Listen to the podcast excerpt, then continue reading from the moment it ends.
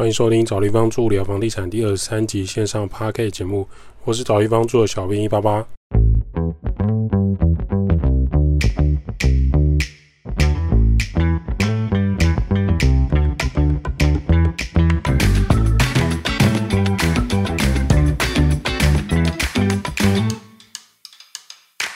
找地方住聊房地产。找地方住是一间老屋翻新租赁管理公司。我们服务项目有帮屋主代租代管理房子、高速代管服务、装潢设计工程、局部小工程协助、布置软装设计。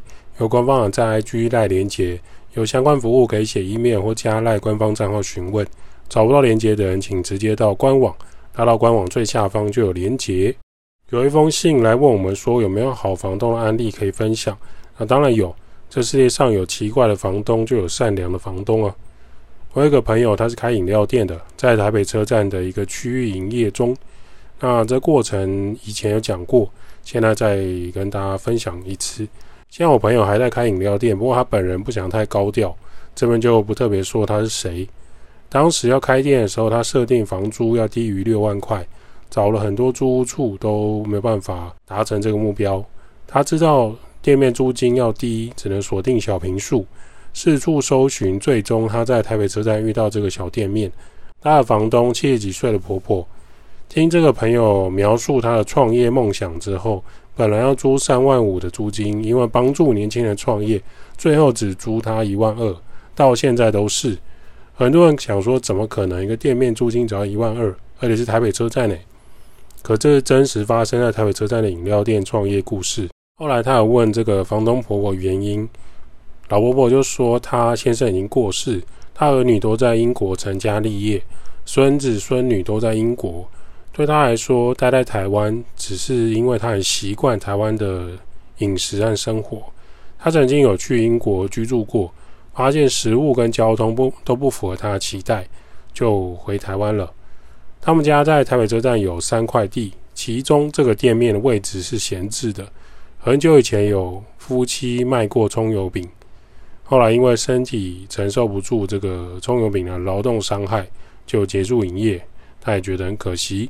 不过说他们并不缺钱，小孩过年都会带孙子孙女回台湾，所以他也不寂寞。他对于现在台湾政治发展，总统是谁，市长是谁，都没有太大的兴趣。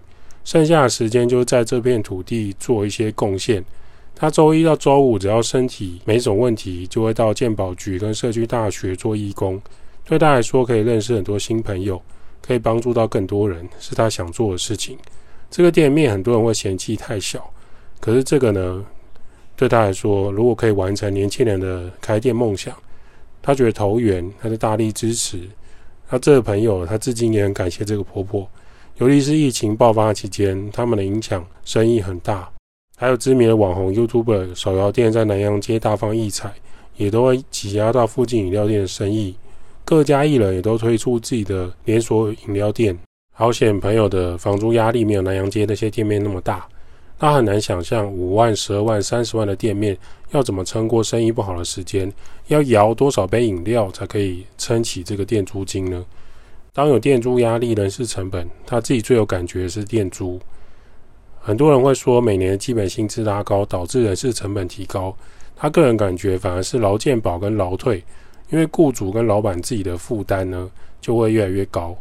反而不是在基本的二十二 k 或是二十三 k，就算他二十七 k，对他来说，反而是劳健保跟劳退这一部分的负担比较大。他举例来说，你请一个三万块薪水的人，其实你的劳健保加劳退差不多要五六千块。那他的饮料店。请的员工都是三十二 k 三万二开始，另外涨价的还有很多是进货成本。现在茶叶散装跟奶精的零售价格是当时开店的一倍，逼得他们一定要一箱一箱的叫才会比较划算。他说饮料店的生命有两个，一个是茶叶，一个是果糖。过去一桶果糖可能三百四百块就有，现在已经拉到七百块以上。所以他说有没有人发现现在饮料店的全糖好像没有以前那么甜？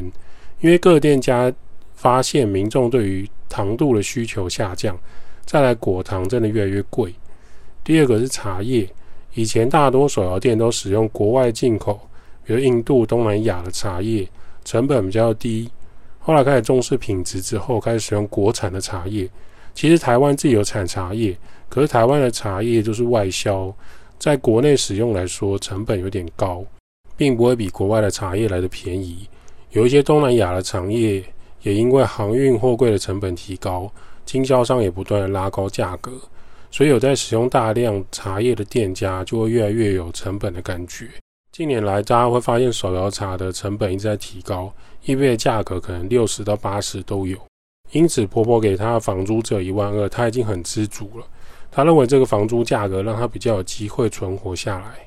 另外一个房东善心故事是有一个共生团队，他们小单位经营，在台北市黄金地段弄了共弄生公寓之后，他们二十八的床位是释出给中南部上来台北工作的年轻人，租金多少呢？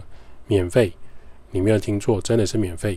这个创办人除了拿到政府的专案之外，他希望可以协助更多北漂人士有一个居住地点。虽然空间不大，但至少要做到没有负担。免费之外，他也有一些交换条件。他希望这个租客这个年轻人每个月要办两次公益活动，一次是在室内可以做的团康活动，让居住的人有共同生活的感觉。第二个是户外办公益活动性质的。不管是去养老院、孤儿院，或是净滩活动都可以。每个月做两次公益活动，来做到交换免费住宿。另外就是在室内可以做到公共区域的简易清洁，这也让年轻人非常有兴趣。不过这样的床位也没办法太多，就是一种良善的循环。我也不确定这个团队未来的营运状况跟走向如何，至少当时听到这个出发点是善心的，很值得大家学习。租屋最在乎的就是租金。我们认识另外一个房东，他不是租金方面免费或是降低很多租金，他很舍得给房客设备。对于长期居住在外的租客，就会知道这件事很难能可贵。有一些铁公鸡、毛不拔的房东，洗衣机故障修到不能再修，修到里面的任何一个零件都已经换过一轮了，还有冷气不良也都不处理，室内漏渗水、下雨，这个可能。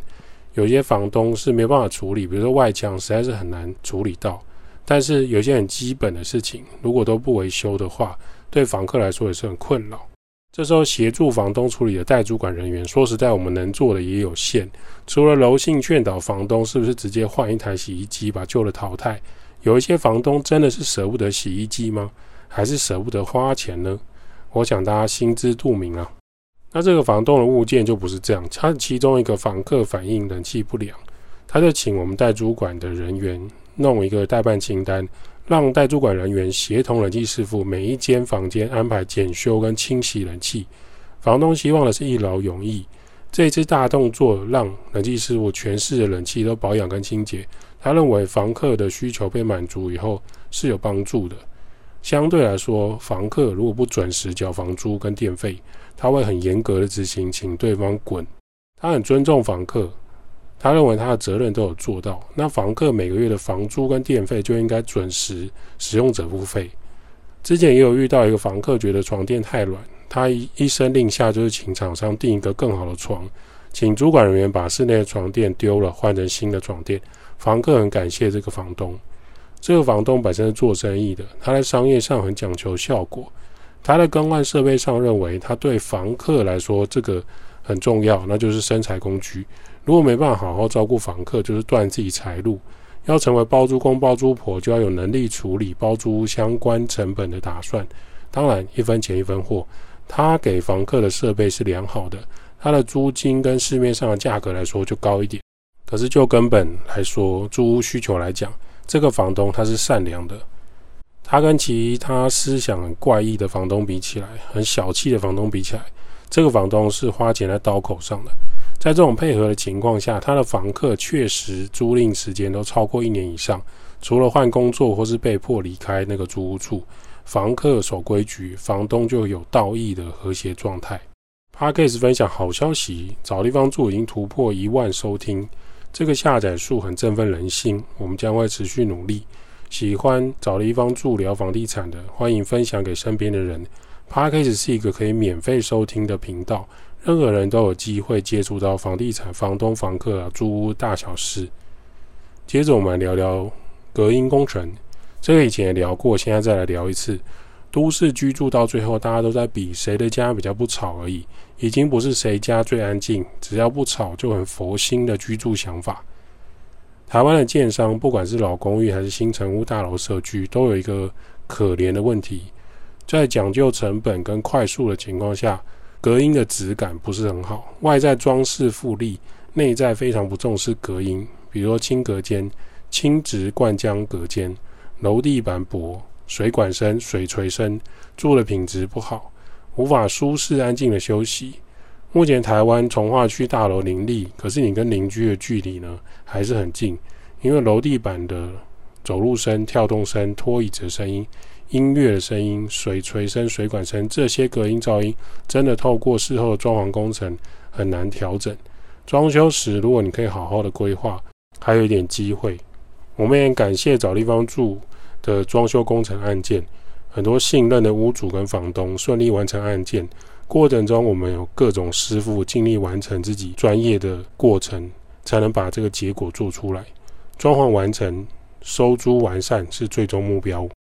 现在很多高楼因为结构安全没有办法使用红砖，只能用轻隔间。那轻隔间施工快速之外，很多人更在意的是能不能好好隔音。答案是未知啊，还是要看施工的品质。许多消费者，比如说房东、屋主、业主来讲，隔音这件事情好像很陌生。往往施工做了之后，花了几百万，发现隔音怎么这么差，有种受骗的感觉。有没有一种可能，当初是成本考量，只做隔间功能而已，就没有跟工程团队讨论隔音效果？其实隔音是一个计算数学题，需要隔掉多少噪音的隔间，很多系数是需要计算的，还有角度。对装修师傅来讲，台湾早期很多只是木板隔间，是隔间不是隔音。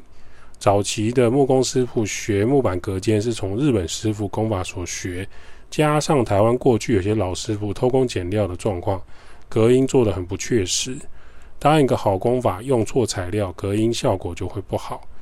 隔音的技术，真正来说，必须要计算隔了多少 dB 值。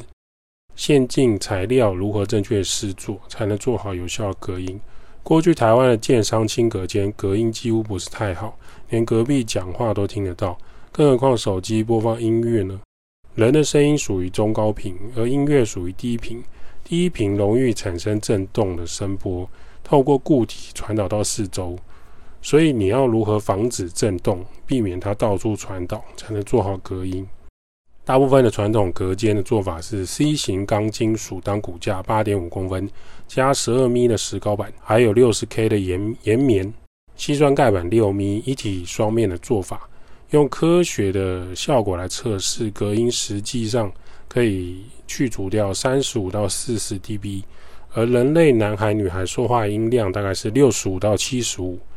这个区间属于中频到高频就没有办法隔音，所以这个分贝数更不要说是大叫跟大喊。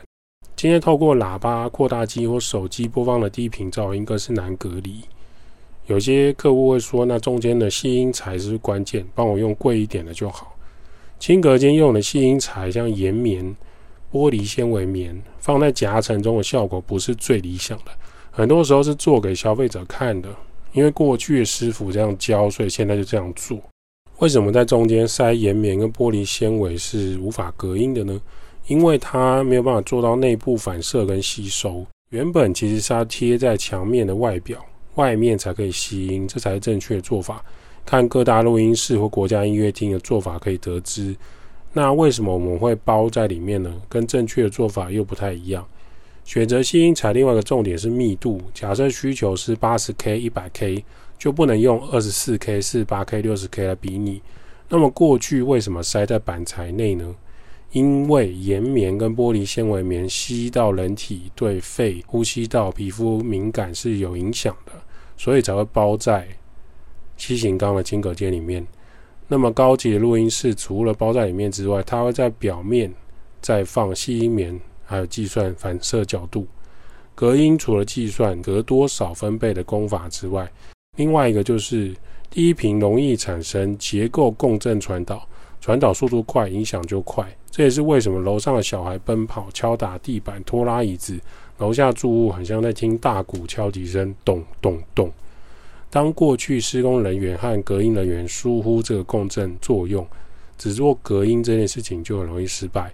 要把震动都考量进来，因此很多高级豪宅现在都做到中空地板，让震动的传导变得比较慢。材料部分需要关心的是，台湾自己开发的吗？台湾生产还是大陆生产？有一些大陆生产号称有日本等级的隔音，用过就知道有多差劲，价差几乎一倍。如果你有用过什么圈圈圈遮音毯，效果都很差。